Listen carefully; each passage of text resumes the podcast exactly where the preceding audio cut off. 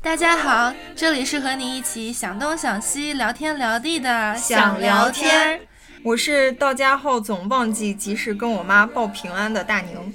我是跟妈妈出街总被认成是姐妹的杰西卡。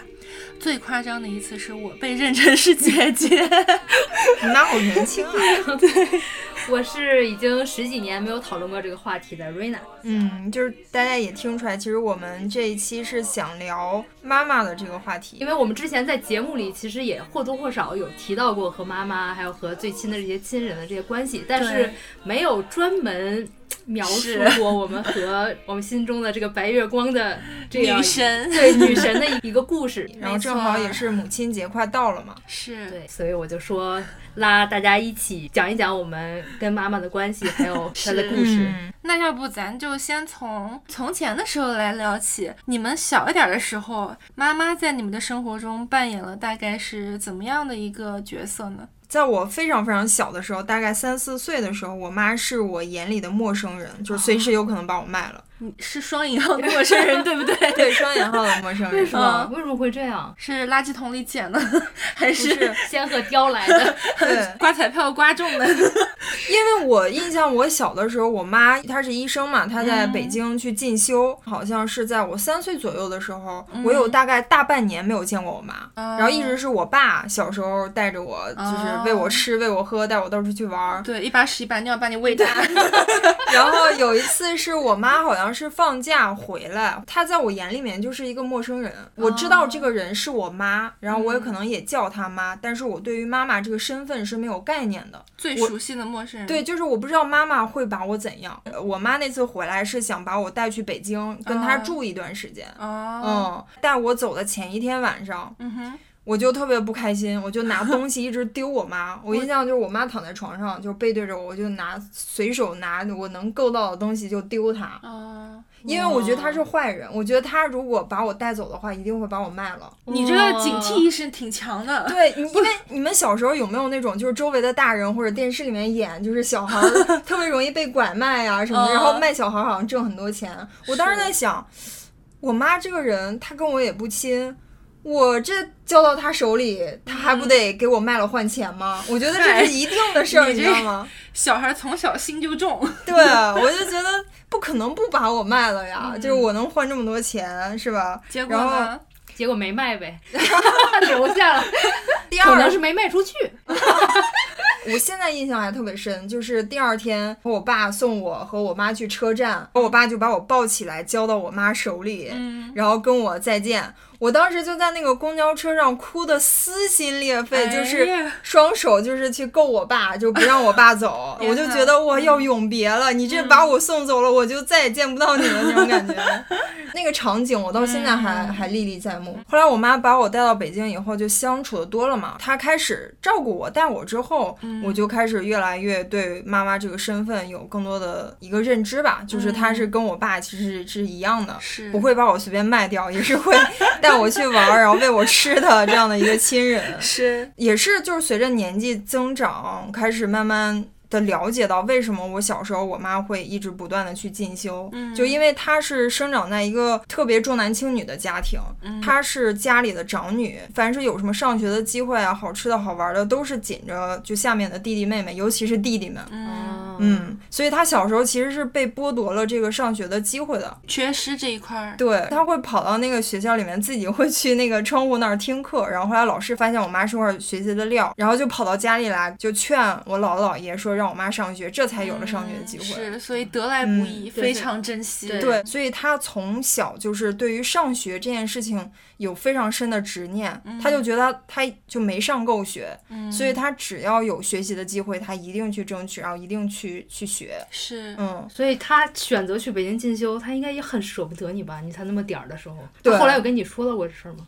我们不是会说，就是那种啊，其实我当年对你有多么舍，就不会聊这种话题。嗯，他跟我的关系，我觉得有点像那个李焕英对孩子的那种感觉，对你是无条件的爱，不管你是优秀还是不优秀，他。觉得你你只要开心快乐就好啊，他就是那种非常典型的那种中国妈妈的形象，就所有用来形容中国母亲的那些什么词，什么默默付出啊，无条件的爱你呀，非常顾家，很低调，不爱张扬，温柔谦逊，就这些词就是我妈，就她是这样的一个形象。我我妈就完全不是这样一个妈妈的形象，在我印象里。你妈是什么样子的？就特别时髦，然后又特别女神的那种妈妈。因为不是我自己凡尔赛，她真的是我们那一片有名的美女，就是那种在人堆里你会看到一个虽然不高，但是雪白雪白的，然后又特别时髦，头发。烫那种大卷，显得脸特别小的那种，是又会打扮的那种女人。嗯，她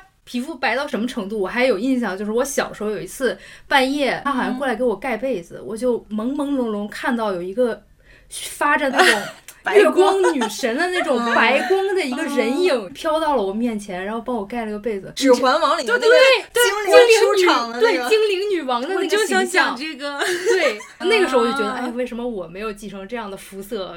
而且她很时髦，她就还会跟我说她。去追星的故事，哇塞！对，就是他很喜欢葛优和什么徐帆他们，然后对，然后有一次就是联系到朋友去跟他们吃了顿饭，然后回来就像小孩子一样叽叽喳喳，果当时跟他去吃饭了，哎，这听得很像你当时追《武林外传》时候的那个感觉，对，因为长得也很好看，又会跳舞。我小的时候在九几年那个年代，只要我们家需要用车。他都能找到人借到车，万人迷，social queen。他当时怎么不出个道什么的？是，但是你有继承你妈的美貌吧？你是长相还需要问吗差得远好吗？差得太远了。但是瑞娜已经很好看了，跟我们听众说一下，我们瑞娜长得就是。众多身边的朋友都说长得现在特别像当红女团《The Night》里面的预言。哎，真的，我那比预言好看。我那天就是刷那个微博嘛，然后看到哎有一个视频，哎这不是瑞娜吗？然后再仔细看，哦，预言。那是毫不夸张的说，我比我妈长相那真是。打了个六好想看你妈，回头对，因为给我们分享点照片。我昨天还在翻以前的资料，他有客串过九四版《三国演义》，陈红演的貂蝉的后面的一个小小侍女。哇塞，对，想看。然后当时他拍完这个剧，还有剧组去问他要不要走这条路。是，但是当时是因为他已经生了我，然后他仔细的考虑过，就是如果他去走这条路，我们这个家可能就散了，因为我爸是比较传统的一个人，而且我又。比较小，所以他就放弃了这条路。而且就是我妈是明确表示过，就是她是不喜欢小孩的。如果不是那个年代一定要生的话，她可能放到现在是会选择丁克的。对，虽然她这么时髦，一直说她不喜欢小孩，但是其实还是很顾家的，就是真香了。对，等真的用脚做决定的时候，他还是选了你。对，但是他最大的缺点就是他脾气特别急，特别要强的那种，跟我的性格完全不一样，所以我妈就会嫌弃我。哎呀，你怎么都不争 什么的？然后我也会觉得我做不到像她那样，就是那么要强。嗯你呢，琪琪卡？我我怎么感觉我一上来我要吐槽我妈？因为我想这个问题的时候，我脑子里面出现几个关键字，就是首先我妈就是特操心。然后强迫症，然后洁癖，然后也蛮强势的。因为我爸小时候是也是比较缺席我的青少年童年这样，因为也是在外地工作，所以几乎我就是被我妈一把手从吃喝拉撒。到学习啦、考试啦、兴趣班这种，再到小孩的性格培养啊、外貌打扮呐，到谨防早恋啊，就事无巨细，方方面面都是我妈在管我，所以我的印象里面就是哪儿都有我妈，你懂吗？就特别上心，特就永远我是第一顺位的，就以至于所有我的亲戚阿姨呀什么的，我妈的同事见到我都会。哎，先逗逗我，然后把我拉到一个小角落，语重心长的跟我说：“你妈对你可太好了，可太溺爱了，你将来一定要对你妈好。”然后这话你知道，就你听一次觉得还挺美的，哎，我妈溺爱我，然后听多了就觉得这个“溺溺爱”这两个字儿好像好像不是个好词儿，好像有点儿有点儿。怎么说？有点负面吧，有点刺耳，就会觉得说，哎，你爱就爱，你说我妈爱就爱了，你干嘛还说她溺爱呢？就觉得说，作为一个小孩子、小屁孩，你接受到父母的多少爱，不是你能决定的。嗯，对你是一个接受者，所以溺就感觉就是过度了，就过了那种感觉。而且是不是还隐隐给你？加了一个压力，就是说，你看你妈这么爱你，你可得怎么样回报她这样子。对，就而且“逆”这个词儿听起来就好像觉得我也有点恃宠而骄那种感觉，有没有？然后后来我就特别反感，就别人说我妈溺爱我，但是其实呢。你也能看出来，的确是我妈对我就是特别好，就是所有的关注度都在我身上。你就是她的 priority，第一，而且 number one。对，小学初中的时候。就很多小孩子都自己上下学了嘛，然后那个时候的小孩子，其实你是很享受跟你的小伙伴一起上下学，对，觉得自己长大了，对，可能下学以后门口吃个串儿什么，然后再回家这样的闹一闹玩一玩。但我我妈就一定要送我，一定要接送我。就你往好了说，是非常关心你，担心你的安全出问题啊或者什么，因为可能那个年代老会有什么小孩被拐掉了那种新闻。但是从一个小孩子出发，你是会觉得啊，我不要，我要跟我小。伙伴一起上下学，这样慢慢的到初高中就开始给的爱，我有点想往回推的那种感觉，就是就就再丢回给他，就特别想要独立，就特别觉得我能做我自己的主了的这种感觉。我跟你正相反，就是你刚说的那些事儿，就比如说接送我、帮我看作业，这些事儿都是我爸做的。呵，哦我我感觉在我的印象里，我妈就是啊，她会买菜做饭什么的，但是接送就很少会是她在接我。对，所以就是很多人都说爸爸的爱是那种比较含蓄的，对，就妈妈的爱好像就是那种包容的，然后无微不至的。但在我们家，就是我爸经常会说：“哎呀，我女儿真好啊，就是我特别骄傲有了你。”但是我小时候，我妈从来没有说过这话。我爸对我超好，特别喜欢我，就是经常带着我出去玩儿，然后会给我做游戏，什么成语接龙那种。就可能我对于学习的兴趣很大一部分要归功于我爸。嗯，然后他也是知识非常渊博。我爸是那种，比方说他跟一堆大人在聊天，他会成为那个焦点。哇！就所有人会津津有味的听他聊天，因为他又很幽默，他又很会搞笑，然后很会聊天。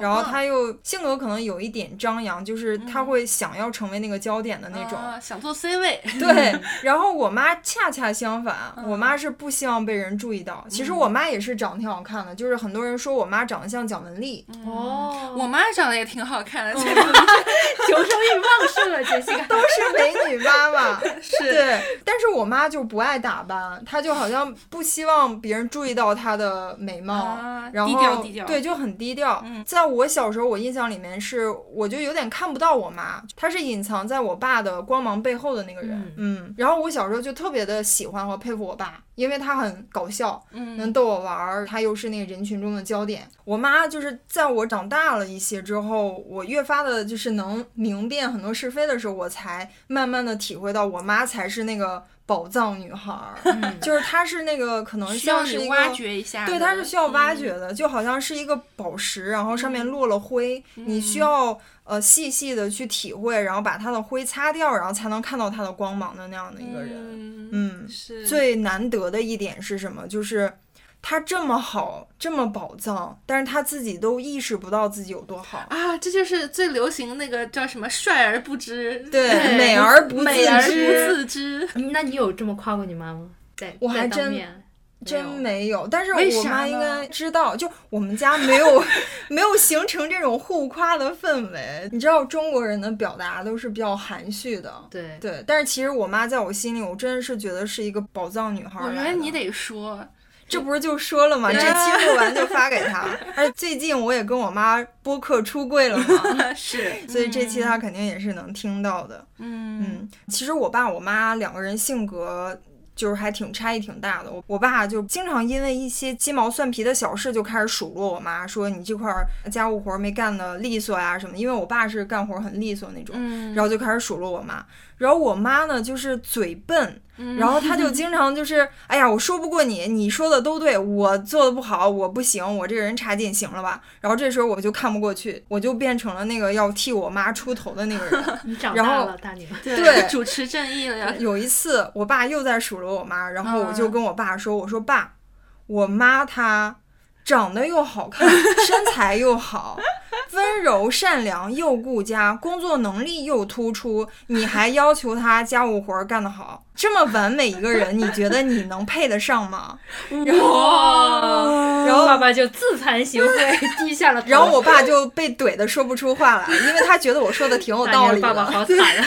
然后我妈心里就特爽，因为我妈嘴笨嘛，她说不出来这种话，她每次都是认输。那次帮她出头之后，她就觉得特别开心。然后反而我爸其实也没有不开心，我爸会觉得。不愧是我女儿，像我就是嘴皮子灵活，会讲话，反而两个人都挺开心的，是 完美的解决了家庭的这个矛盾。对，所以我们家我们仨现在就是有点这种关系，就是因为我妈又宝藏又容易被人欺负，然后我就是属于那种你们都给我老实点儿，不许欺负我妈这种。你变成你妈的白马王子了，对呀，听起来妈妈应该很欣慰，有这么一个女儿。对，所以我们家是这样的一个关系啊。你们的妈妈在你们成长过程中有没有做过让你们觉得特别感动，或者是特别为她骄傲的事儿？那必须的呀。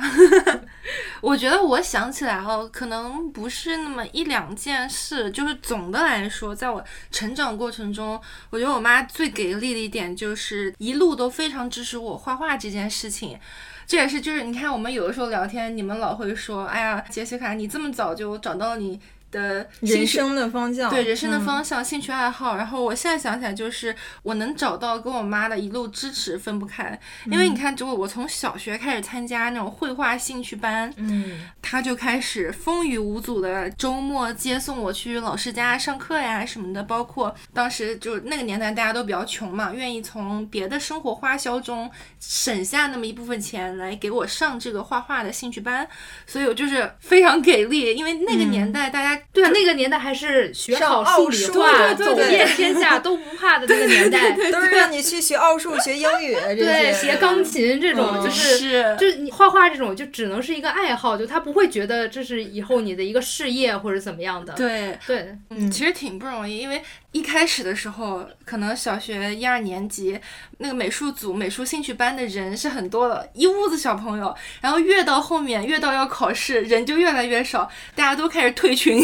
我就是那个美术兴趣班的小朋友，我也是从一年级学到大概四五年级吧，就不学了。对，然后一般都是就是小朋友之间互相有聊嘛，就小朋友都是很想继续去画画，但是家长就会有考虑说，哎，你还是多花点精力在考试学习上。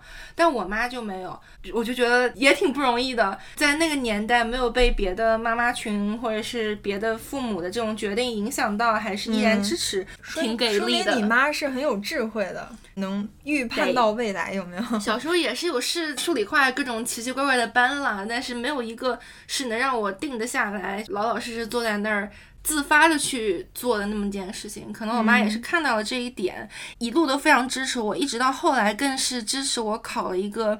嗯，应该是当时全江苏省最专业的一个有美术班的一个高中，所以那个时候呢，就有更多的关于绘画方面的学习资源，以及是更是能够明目张胆在学校画画了，就不需要周末跑出去画画。相当于什么呢？就是我们高二快要美术高考的时候，我们一周五天有三天都是全部在画室画画的。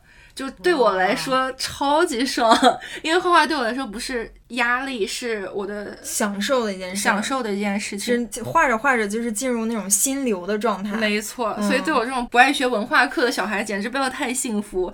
再到后来本科的艺考也是，就是备考艺考的时候，经常画画，动不动就画到十二点，他或者我爸就会轮流在门外面等我下课，因为我们几点下课是说不好的。对，所以其实都是看在眼里，包括在学校的选择上，他也是很相信我的判断，一路都是支持我考那种艺术类的这样子。包括后面到澳洲留学啊，选学校、选专业、找工作什么的，就是他的一路支持，能让我撒开来去 抡圆了膀子去在我喜欢的赛道上。往前跑，嗯，他也一直都很相信你，很支持你，然后你也没有让他失望。没错，我觉得可能是因为他们那一代人年轻的时候，在那个社会环境下，没有给到他们充分的条件去做他们喜欢的事情，吃饱饭就养活一大家就不错了。所以他其实是没有赶上这个好时代。所以我觉得他一路上对我的支持也是非常想让我去不要重复他的遗憾。对，嗯，所以这个是。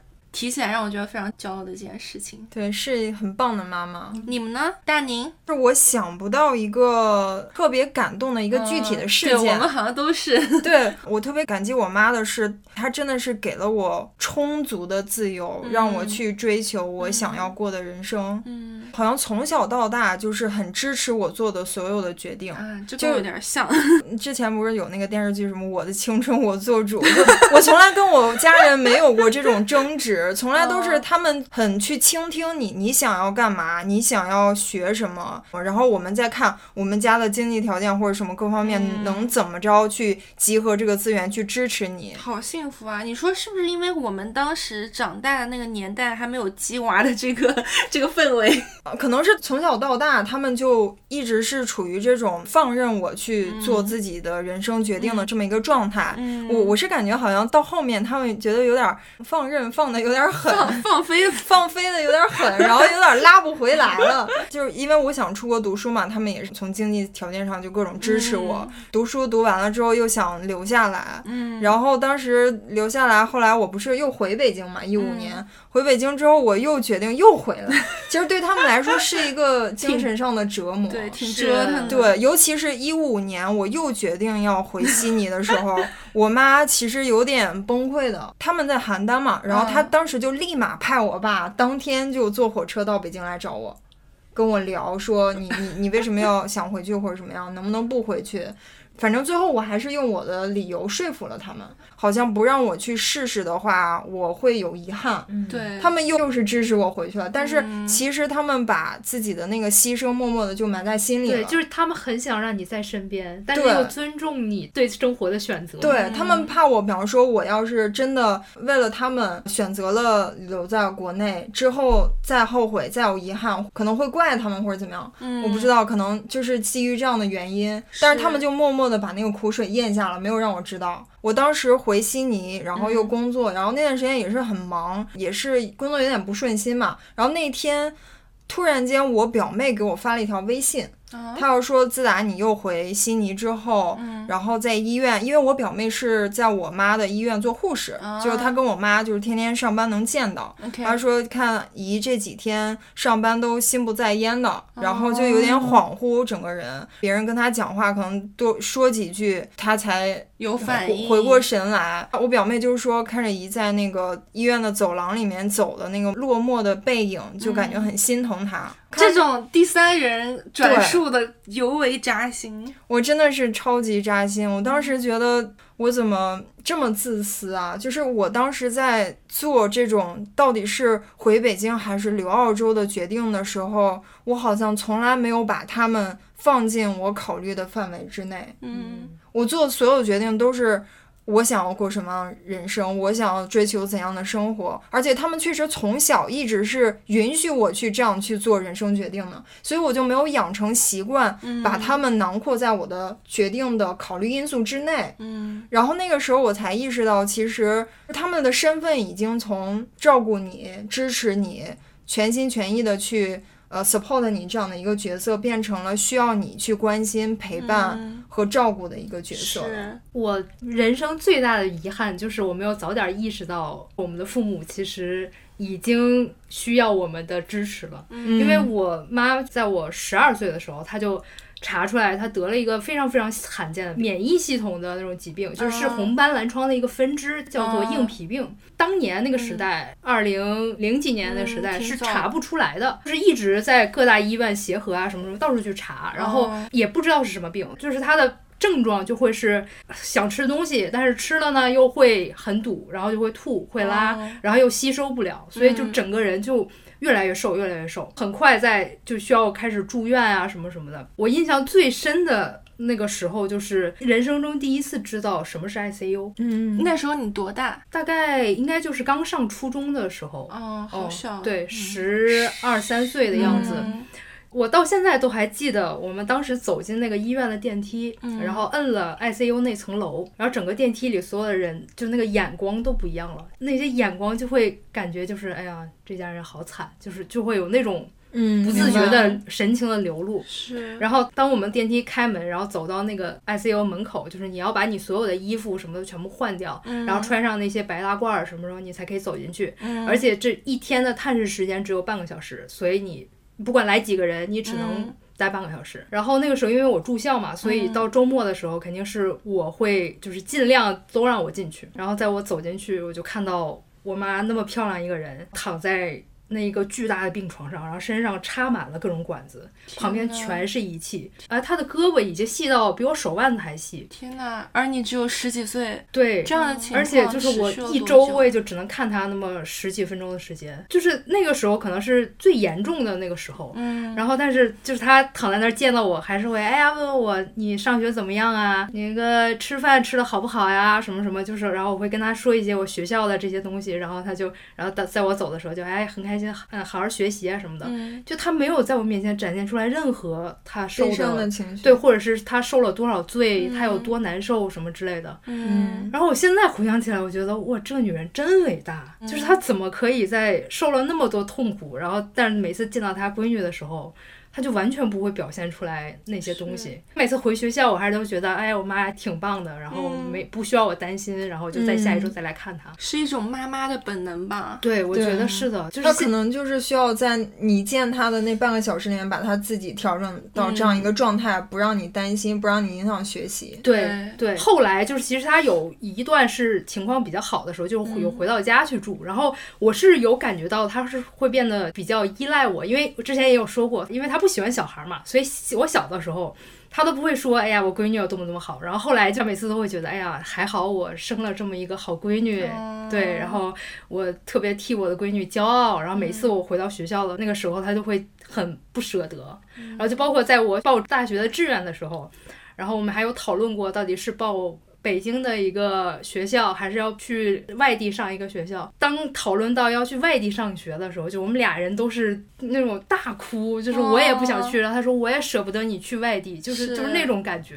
那个是我之前从来没有感受过的，但是现在想起来，可能是因为他自己身体的一些状况，所以非常舍不得。对，非常舍不得跟我分开这样子。对，对所以这就是我觉得我妈最伟大的一点，把小小的我去保护好，让我可以算是没有太多忧虑的长大吧。嗯，嗯真的很伟大。对，所以其实我们三个都想不到某一个最让你感动的 moment，对吧？就是它不是一个具体的事件，嗯，她是整个妈妈这个形象在你心里，我觉得可能是让你觉得最感激的地方。对，你是最感激你妈全力的、无条件的支持你学画画，培养你的爱好。没错，现在导致了我 现在变成了一个设计狗。这么一说，这个味道就全变了，我们懂你的意思，我们懂你的意思。就是给了你一个吃饭的本事啊，嗯对吧？就是他就可以放心的让你自己去在这个世界打拼。我是感觉最让我感动的就是他们无条件的尊重我的任何人生的决定，放养你，没有用那种爱来绑架我。你想要一追求一个什么样的人生，你就自己去追，我们都是支持你，尽量满足你。我们家就并不是一个非常富裕的家庭，但是他们也尽量的去满足我。我突然想到一句话：“哥哥，你勇敢飞，我们永相随。”就能我想到了一句话是给本就不富裕的家庭雪上雪上加加霜。什么都是什么呀？是瑞娜最感动的是，你妈在隐藏自己的一些痛苦，她不在你面前表现出来，就是尽他所能给你保留了一个无忧无虑的成长的这样一个童年。嗯对，听起来都很和谐。你有跟你妈吵过架吗？那必须的，我不相信有谁从小到大跟父母没有吵过架。我跟我妈虽然就是我们大方向上都是非常统一的，哎，支持我画画呀什么的，但是生活上的一些琐事还是就是争吵不断的。因为像我之前说的，我妈是主要管我我一切的人，在我生活中的方方面面角落都有，所以待在一起时间久了，你难免会有这种为了芝麻真的是芝麻大点儿的，可能是。头发丝儿大点儿的那种小事儿，嗯，都能就是会吵起来。尤其是你知道，随着我越来越大，内心想要做独立女性的这个小火苗儿 就越烧越旺。对，就越来越想按自己的心意去做一些事情，就是还是难免会有跟父母会有代沟，所以就会有一些争吵。举几个小例子，比如说。我妈是穿衣打扮是走那种有点中性风的感觉，因为我妈个子也很高，一米七几的大个儿，她就是短发，然后卫衣那种宽松的衣服裤子，然后很舒服那种，是他的最爱。而我就是从小就比较喜欢那种比较女性化的剪裁的那种衣服，所以就是有的时候出去买衣服啊，然后我喜欢这个，他喜欢那个，他就想说你你干嘛？你为什么要这有什么好的？然后就开始吵，就开始你们就开始是属于审美风格的就差异。对，这是一大部分，还有一些，比如说，就是我妈就是养生，早睡早起啊，包括会泡泡脚啊什么这些。然后有的时候，比如比如说高中的时候，有的时候跟同学玩一下，去唱个歌什么的，唱到半夜回家就开始发火，就不行了，就说你这个多伤身体，大半夜的，你这个小屁孩还在外面干嘛呢？就是就开始吵架。那个时候我呢。就会委屈，就会觉得说，哎，我不过就是想跟我朋友 social 一下，玩一下，有那么好生气吗？这个我也有，对，就是感觉妈妈就会觉得女孩子就不能太晚回家，对，因可能为现在想来可能也是她 担心你的安全，对嗯对，但是我们在青少年时期就会觉得对。我怎么了？我不是安全的回来了吗？为什么要骂我？对，对因为真的是当你那么小的时候，你很难换位思考，因为你还没有经历过他那个位置，你怎么去站到他那个位置就是思考？因为他也年轻过，他倒是有可能站在你的位置，但你真的很难去站到他的位置思考。所以就会有各种这样子的吵吵闹闹啊什么的，但是我们的吵闹都不会 last too long，不会会持续太久。没错，我们俩的脾气都是那种必须要当时发出来，battle 到底，然后得出一个什么结论。然后我觉得小时候基本上是我妥协啊，就是、嗯行行行，你对，OK，你对，因为小时候你的逻辑啊、语言能力都还不完全，你、你没办法你吵不过他，吵不过，你没办法找到一个，你就觉得你自己有理，但你有理说不出那种感觉。嗯对，但现在想起来也没有那么有理了，就公说公有理，婆说婆有理的那种，各自站在各自的角度想问题，也没有一个正确答案，所以就会时不时的稍微 battle 一下。我小时候，但凡不管有理没理的时候，说过最气人的一句话就是“你凭什么管我啊？你管不着。哦然后我妈就会非常气。你还敢说这？对对，因为你说你凭什么管我这句话，就是有点拱火，你知道吗？你妈就会觉得我为什么？对她就是我怎么不能管你？对我怎么不能管你啊？就是啊我是你妈。对，嗯就是我现在要是听到我家狗跟我说这样的话，如果它会说话的话，我可能就会揍它。对对啊，但是当时在那种时青少年逆反的时候，嗯我就真觉得你怎么管这么多？就是是，对啊，就是你你可不可以让我轻松一点，过我想过的日子？对，对。但是现在想想真的是不太合适说这种话。可能我们小时候都不是那种父母心中特别完美那种天天闷头学习那种孩子，多少都会偶尔破坏他们设立的这个规矩，嗯，就不行了。你呢，大宁？我就是那个从小好好学习的孩子。我现在回忆不起来我跟我妈有过什么争吵，嗯，就是因为我小学的时候开始凡尔赛了，就是没有争吵。因为我一放学我就是肯定是先把作业写完再玩儿。哇塞，你从来没有抄过作业吗？我可能真没有，别人抄我作业，哇塞，不是因为小时候的作业也不难，就是可能你就写几十遍字儿那种。啊，没有，就是那种数学题、物理题、什么化学题、英语题这种。没吧？算了，可能也有。自取其辱。对，就是我如果在上学阶段认识你，我应该不愿意跟你玩儿。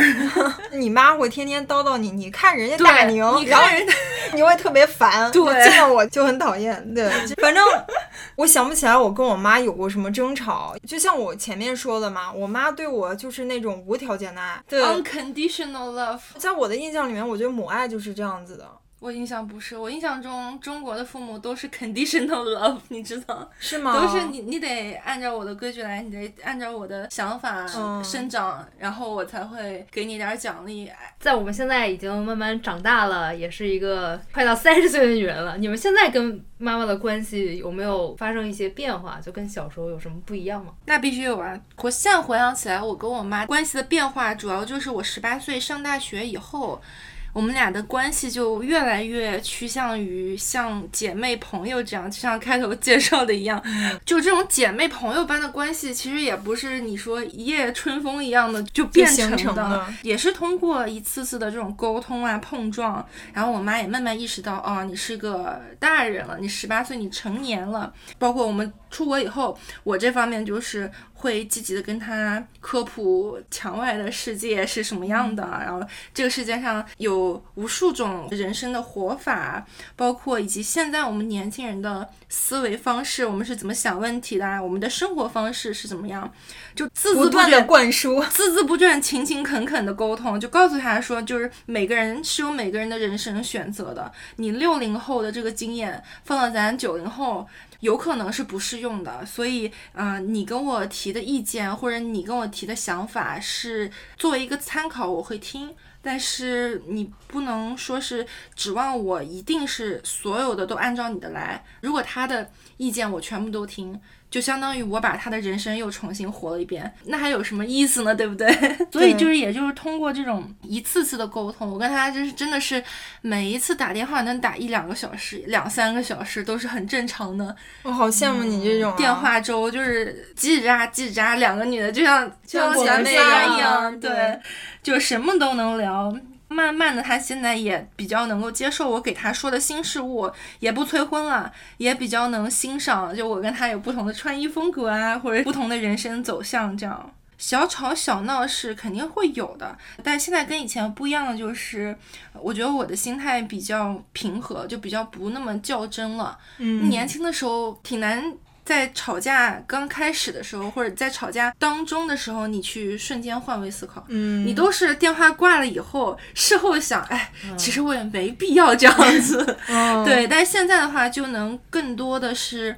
在吵架快要发生的时候，你就能够意识到对这个问题，就可以换位思考一下。对，嗯，包括我都会跟土哥说，他也会以他的视角来开解我，因为他的爸妈是年纪更大一点，在一起的能相处的时间会越来越少，所以他的这方面也会感染到我。有的时候我发生一些小争吵的时候，我就会觉得，哎，何必呢？为啥呢？开心最重要嘛，就是顺着他就好了。对，所以大家的心态都有这个变化。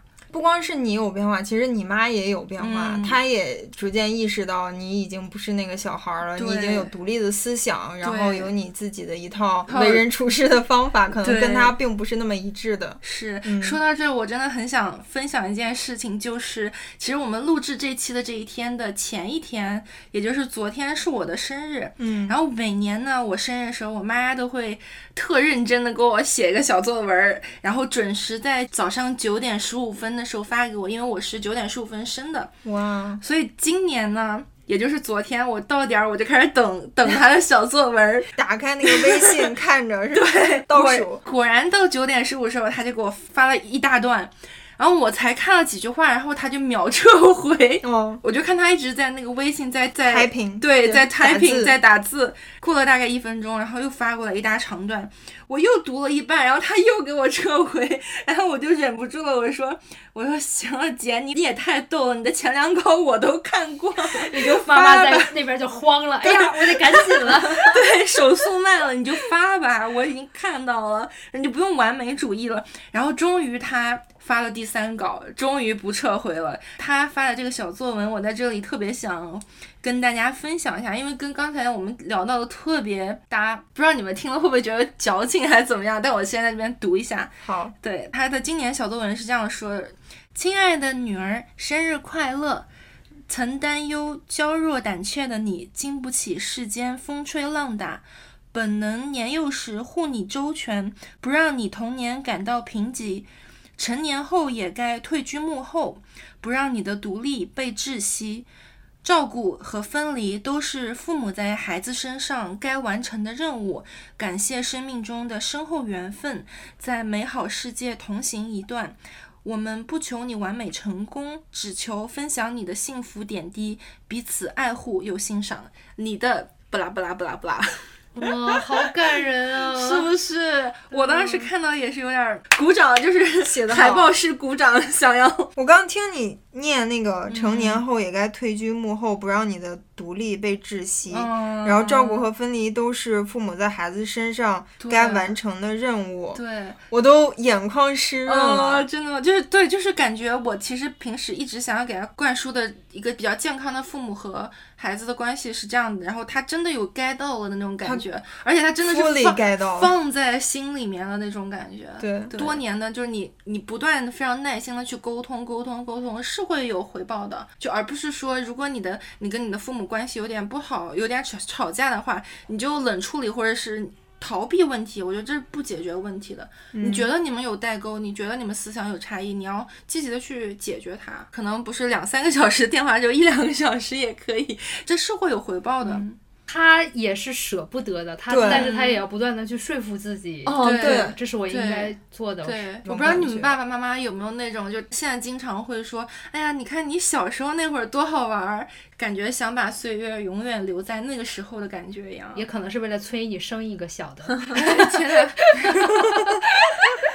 我爸妈好像还真有，就是他们有时候会跟我一起回忆我小的时候，然后小时候就是做过什么事儿，他们记得特别清楚，其实我都忘了。是，就前面也说了嘛，但是他们有点放飞我，放的有点太狠了，就是有点收不回来了。然后我是 最近几年，可能也是就是一五年那个那个事情之后，才意识到说我自己就不能真的，你爸妈给你足够的自由，你就飞走了，你就完全不考虑他们。这个是需要你自己有一个意识的变化的，所以我最近几年也在不断的去加强我的这个意识，嗯，就是要逼自己，嗯，呃，多去跟父母联系啊，是，多聊天啊，然后多去我自己把自己往回拉一拉，这种，因为他们拉我的话，有时候我会。我会有那种逆反心理，会，就是其实我也能体会我爸妈的那种心理，他们也挺无奈的，就是 给你自由，过了火，过了火是是是这种感觉，所以 就过了火之后，现在想往回拽一拽，有点拽不动，就是脱缰的野马，对，所以就是需要我自己有这个意识的变化，我自己愿意回来，是这样子。所以基本上你爸妈从小到大都是放飞的状态，没怎么变，长大以后主要是你这边心态的变化。对我自己有多一些这种意识吧，毕竟年龄也也也三十多岁的人了，是吧？也该懂事了，也该懂事了，就不能再那么自私了，就不能是你爸妈这么无私，你就真的理所当然的觉得他们就应该无私，就不是这样的。嗯，所以我还挺羡慕你能跟你妈煲电话之后能一煲煲一两个小时。你煲多久一般？我现在不是就是。呃，让自己每周尽量打一个电话、两个电话嘛，就可能聊一聊最近的近况啊什么的，就是可能聊个十几分钟就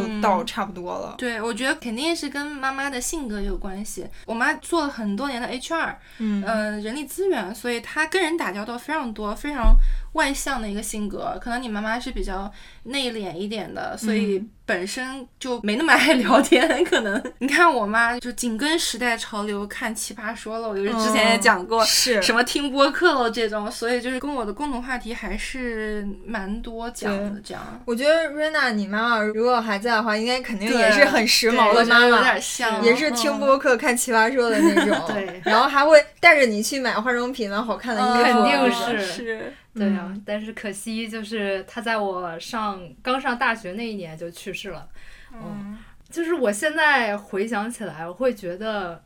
真的就是你跟父母的相处，你不知道在什么时候就会结束，这是很可怕的一个事情。就是虽然我妈已经生病了这么多年了，但是我完全不会预料到二零零八年的那个冬天就会是她的最后一个冬天。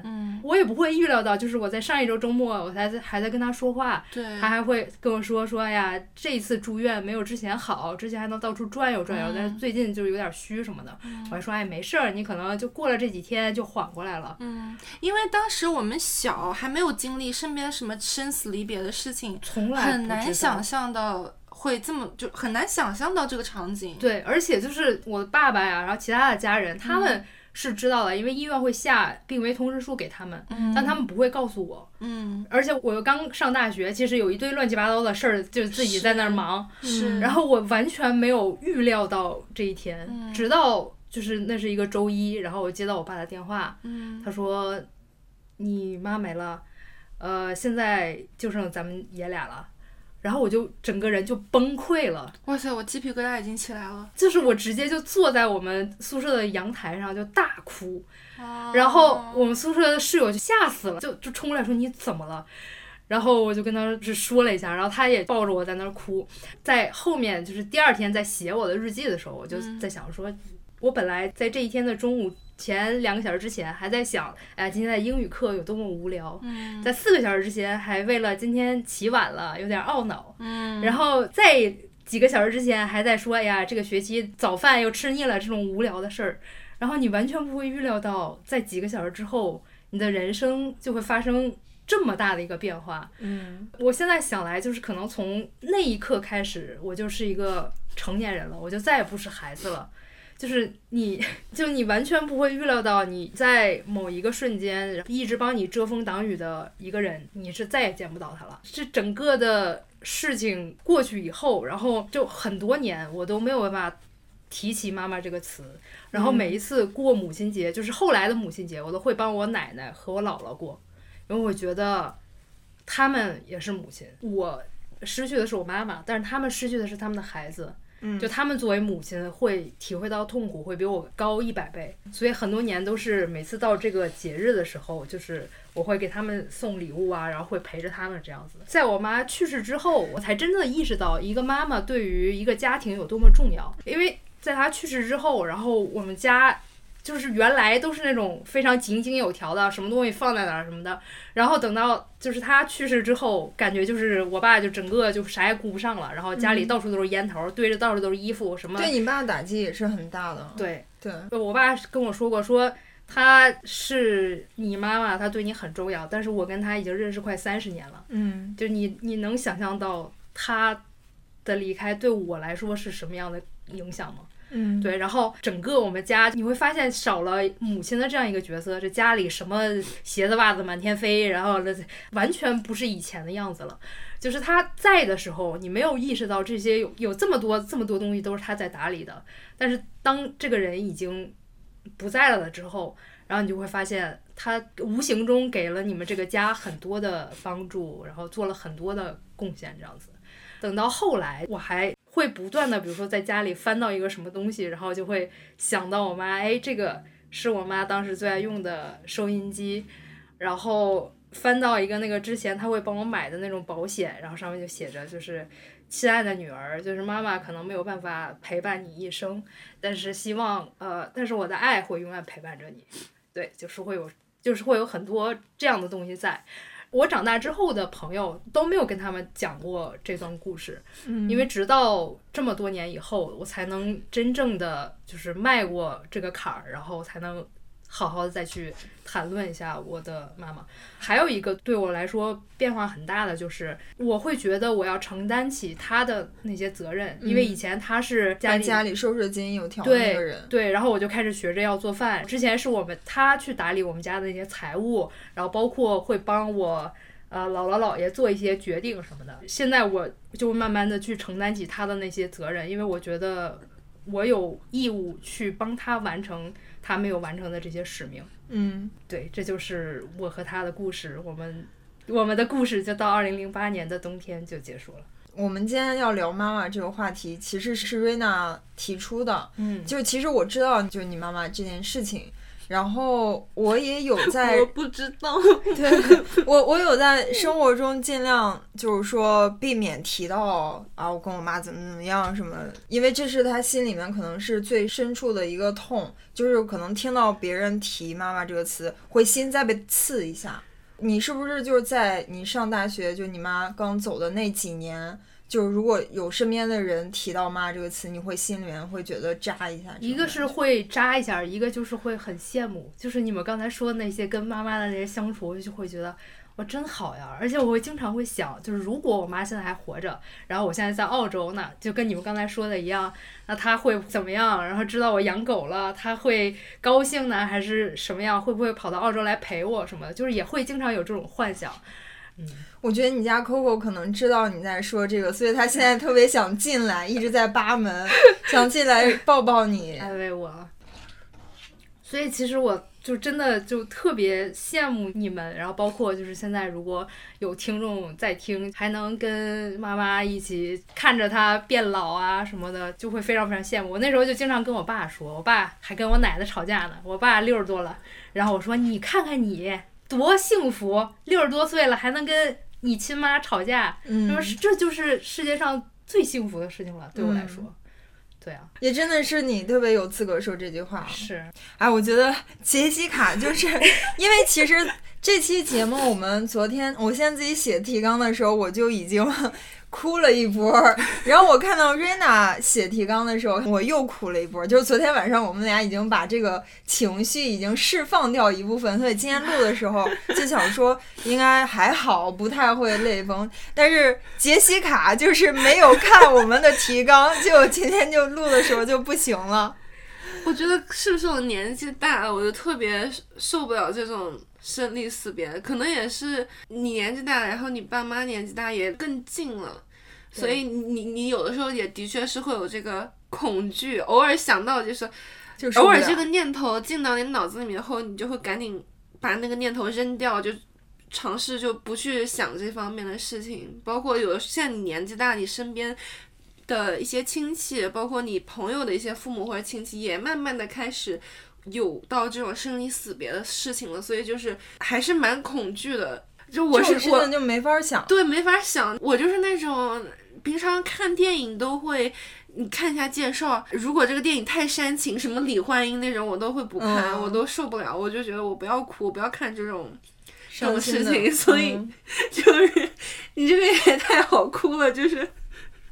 就是我妈去世之后，我就再也没有在家就放纵过我的情绪，表达过我的任何不开心或者我的什么东西，我都是就是很克制。我会觉得他们需要我去支撑这个家，就是他们会看着啊，那我 OK，他们也会放心。嗯，所以就不管我心里有多难受，我也会表现的，就是没有太难受的样子。嗯，就是有的时候我爸还会怀疑说你你不想你妈吗？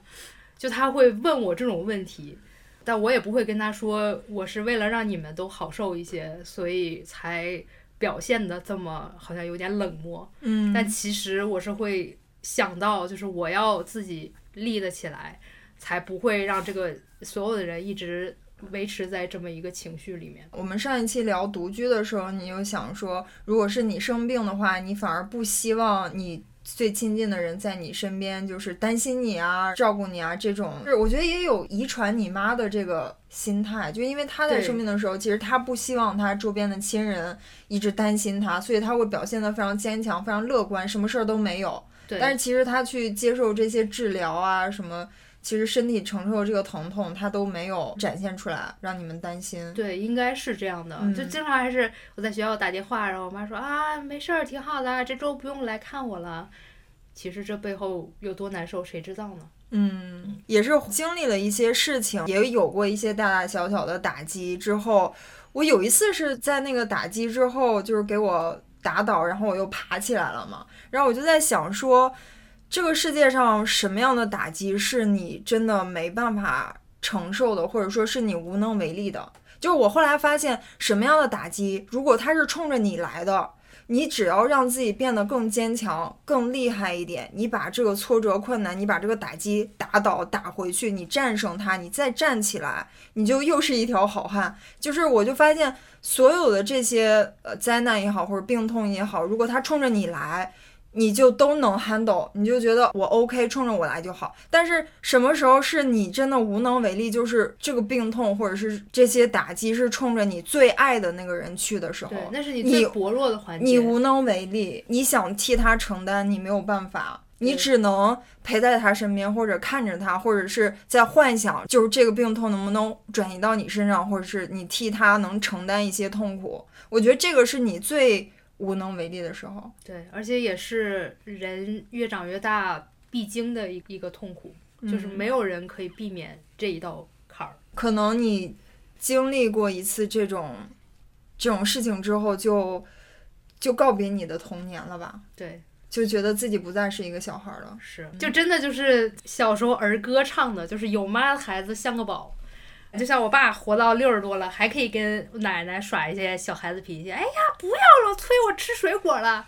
就在我看来，我就觉得，哎呀，怎么这么幸福？好羡慕。对，就是你别管你的岁数再大，只要就是妈妈还在，你就还可以有当小孩子的权利。其实我们现在也长到了一个可以当妈妈的年纪了，嗯因为我妈生我的时候二十多岁嘛，我现在已经三十了，我还没做妈妈，所以我我觉得我还是有那种孩子的心态的。可能你不当妈妈，永远不知道做妈妈是一个什么样的心情。就有一句话是怎么说来着？长大后我就变成了你你。对，你有觉得你现在长到了当妈妈的年纪，你有跟你妈越来越像吗？我觉得我是越来越像了，就像开头说，就是我妈小时候给我印象中的四个最大的关键字嘛，就是特操心、强迫症、洁癖、强势，所以我当时就会有那种心态，就就觉得我一定不要长大成为这样的人，我就会觉得活得特别累，还不讨好。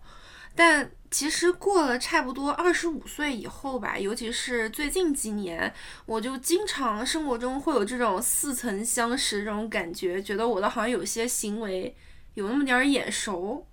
就比如咱说强迫症这个，就有的时候我和土哥出去玩儿，我会反复反复的跟他确认说，哎，你这个带了没？那个带了没？如果他说哪个东西，比如说防晒霜没带的话，我一定要他现在起身去到那个地方去把防晒霜装到包里，我才安心。然后他就会各种抱怨。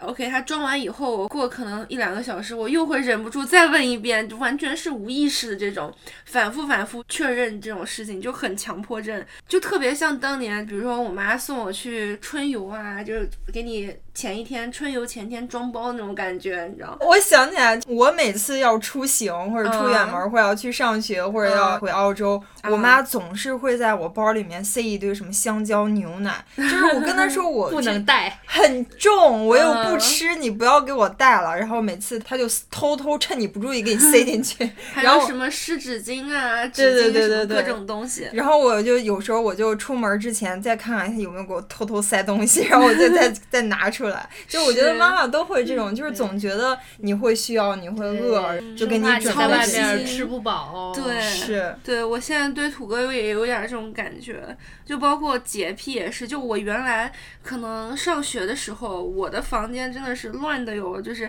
我妈当时给我的微信备注是“乱世佳人”，室是室内室外的室，你妈这么早就知道有谐音梗这件事儿，呃，好像是我跟她说的这个，然后她她觉得，哎，对你就是这，我给你改了吧乱。世佳人。对，然后当时我妈就会给我收拾房间啊，非常注意培养我的这种习惯，什么脏衣服一定要归置到哪里哪里，一定要什么时候洗，什么这样子。然后当时我是觉得好麻烦啊，就是咱们能不能轻松一点？结果现在我就真香了，我现在就完全就像她那样，就每周末带领土哥打扫卫生。各种擦灰啊，就是特别喜欢收纳，特别喜欢房间特别整洁，说还要按大小、按颜色 排列你的衣服什么的。有点儿，就我们家的衣柜是我规制的，然后我就会把土哥的衣服分为正装区、休闲区、居家区，然后 T 恤儿也是。呃，深色的，所有深色、藏青色、黑色的一格儿，然后白色的一格儿，彩色的一格儿，然后我会跟他说，那这是这么一套系统，然后你就这么按照这个规制，从此以后你出门就会很方便，你就不会到处找不到东西。这就是你妈当时给你收拾屋的时候的方法是吗？现在完全就是反过来了。完了，土哥他有时候会偷懒乱放，然后逮到他，我就会把他叫过来说：“你过来。”你你告诉我这一格是干什么的，那一格是干什么？然后他每一格说一遍以后，我才我才放心。我说行，你就按照这个来。我实在是受不了，就是乱七八糟那种感觉。是不是你妈当年教育你的时候就这样的？没错。杰西卡过来，你跟我说这个这格放什么衣服的？一模一样。所以你真的是长大之后就成了他。对，冥冥之中就是你小时候想着我不要那么纠结，不要那么强迫症，结果不知道怎么着，就是通过这么多年，我就把他当年。在我眼里，那些缺点，就双引号的缺点，拿来就是软化一下，再加点自己的佐料，然后就变成自己现在的一部分。嗯嗯，不知道你们是不是这样的？我觉得瑞娜也是，你也是越长越像你妈。我之前我是没有觉得，因为在我小的时候，我会觉得，哎呀，她那么强势，她那么要强，她又那么漂亮，然后我就是小的时候又非常丑小鸭，又又很肥什么的。现在就会慢慢的觉得，哎。我好像长得也有点像他了，嗯，然后我的这些就是比较爱冒险、爱尝试一些新的事物的这些东西，也是性格是遗传了，性格也是更像他了。然后，而且我妈特别喜欢海，但是因为那个年代她也是没有来过外国。现在我生活在悉尼，我也会觉得说，那我可以多帮她看看海，然后去看一看她没有看过的这个世界。嗯，我也会觉得，呃，这些也是我可以为她做的。你妈是不是有点那种，你知道那个 “you only live once”，YOLO 那种年轻人？他们会想把自己的人生活得丰富多彩，然后去世界各个地方旅游探索，就是这样的一个性格。是的，嗯，所以你现在就是这样啊，你就又喜欢旅行，然后喜欢冒险，喜欢尝试一切新鲜的东西。嗯嗯。大宁呢？我吧，我有我爸的一些特点，也有我妈的一些特点，嗯，好像有点混合，嗯，天生的一部分性格是像我爸的，就是有点冷漠，对于家庭这块儿就没有那么的天天要想着要回家呀什么的。在人生观、价值观上，我觉得我是更偏向我妈这样子的，就我觉得我妈那样的为人处事方法是我更认可的吧，就是我觉得是好的。聊了一整期都在夸妈妈，那我们现在母亲节马上要到的这个时候，如果让你们给你妈说一段话，你会说啥？我更了解她，更知道她是怎样的一个成长经历之后，我觉得她特别棒，特别优秀，就是我的人生榜样。嗯，是我心里的女神。我觉得她比我优秀的多，因为她起点比我低很多。她在那样一个贫穷的年代，又是一个重男轻女的家庭，她。就活出了自己的人生，就没有说服从命运给我写的这个剧本，他还是用自己的坚毅坚强我去改写了自己的人生，活出了自己的人生价值吧。而且他确实现在就是从事着他从小就想要做的这种救死扶伤的一个职业，就是做医生，而且他做的非常棒。所以我觉得他真的是我的骄傲。我从来没跟我妈说过这句话，来，现在就对着话筒来跟你妈说。对，我就想对我妈说，你在妈妈这个身份里面做的特别棒，然后比电视和电影里演的那些伟大的妈妈们做的都还要好。我希望你在以后的日子里面可以再自私一些，然后多考虑自己一些。我对你的要求就像你对我的要求那样，我希望你每一天都过得健康快乐。嗯嗯，这就是我想对我妈说的话。鼓掌，好好呀！你想对你妈说啥？因为我现在应该目前是我们台唯一还没有向爸妈播客出柜的主播，倒不是因为担心我妈不会支持我做播客之类的，就是主要是怕我自己有杂念会放不开聊。但是呢，我知道，就总有一天我会把这一期节目发给我妈，所以。可能在这里想跟未来的某一天听到节目的他说，就虽然我觉得你真的是闲不下来的性格，但所有这些辛苦的付出，其实我都记在心里的。就非常感谢你撑起这个咱们这个小家，还有这个大家，我真心的觉得是非常自豪，有我们这样就朋友般的这种母女关系。然后我呢，以后会更加耐心的跟你沟通，以及更加的及时跟你汇报生活近况，让你开心，让你舒坦。其实真的是也像大宁说的，时间就过得很快，就没有什么比开心、快乐、健康更重要的。嗯。我作为一个过来人，我觉得我只能对于现在在听我们节目的这些听众朋友们，你们所有还可以呃能够通过电话或者是高铁或者怎么样就可以回到妈妈身边的这些朋友们。说一下，就是希望你们能有更多的机会去表达你们对妈妈的爱，而且去珍惜这些机会，去抱抱她，去理解她，去爱她。嗯，希望你们能和我爸一样，在六十多岁的时候还可以跟 跟自己的亲妈吵架，这就是我最好的祝福。嗯。对我非常同意，我觉得表达非常重要。虽然咱们亚洲文化里面就特别含蓄，就觉得哎呀，说我爱你三个字特别不好意思，特别有点肉麻，是不是？但其实从我个人的经验来说，经常表达你自己的爱，真的会有奇效。你做是做，但是说还有的时候也是需要说的。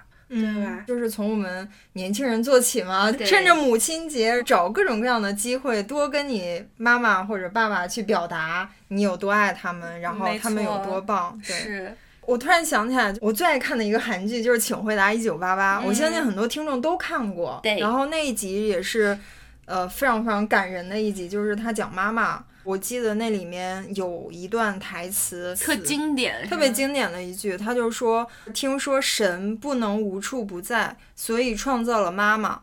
到了妈妈的年龄，妈妈仍然是妈妈的守护神。”嗯，妈妈这个词只是叫一叫，也触动心弦。嗯，希望我们这期节目能够触动所有听众的心弦，然后祝你们和妈妈能够一起过一个特别棒的母亲节。对。